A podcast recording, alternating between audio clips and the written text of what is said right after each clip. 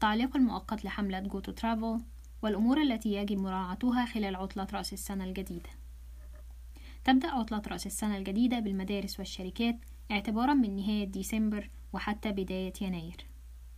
عادة ما يقضي العديد من الأشخاص عطلة رأس السنة الجديدة في السفر أو زيارة عائلاتهم أو التجمع مع زملائهم للاحتفال بنهاية عام من العمل الشاق بما يسمى بالبونينكاي أو للاحتفال ببداية عام جديد مليء بالفرص والنجاح بما يسمى بال 新年会 ولكن لا يمكن تجاهل انتشار فيروس كورونا هذا العام.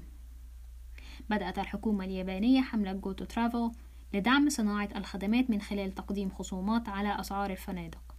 ولكن سيتم تعليق هذه الحملة مؤقتا في جميع أنحاء اليابان اعتبارا من الثامن والعشرين من ديسمبر حتى الحادي عشر من يناير. لقد تم بالفعل تعليق الحملة في كل من مدينة سابورو وأوساكا وناغويا وطوكيو اعتبارا من الرابع عشر من ديسمبر. خلال التواريخ المذكورة لا يزال بإمكانك السفر ولكن لا يكون هناك خصومات على أسعار الفنادق.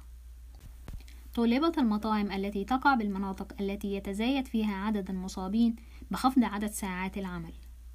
إذا استمر عدد الحالات في الارتفاع فقد تضطر المطاعم إلى خفض عدد ساعات العمل حتى خلال عطلة رأس السنة الجديدة أيضا.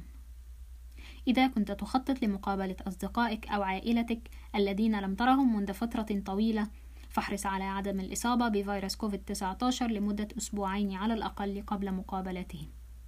عند مقابلاتهم عليك التحقق من حالتك الصحية مسبقا حتى يمكنك الحصول على عطلة آمنة وممتعة.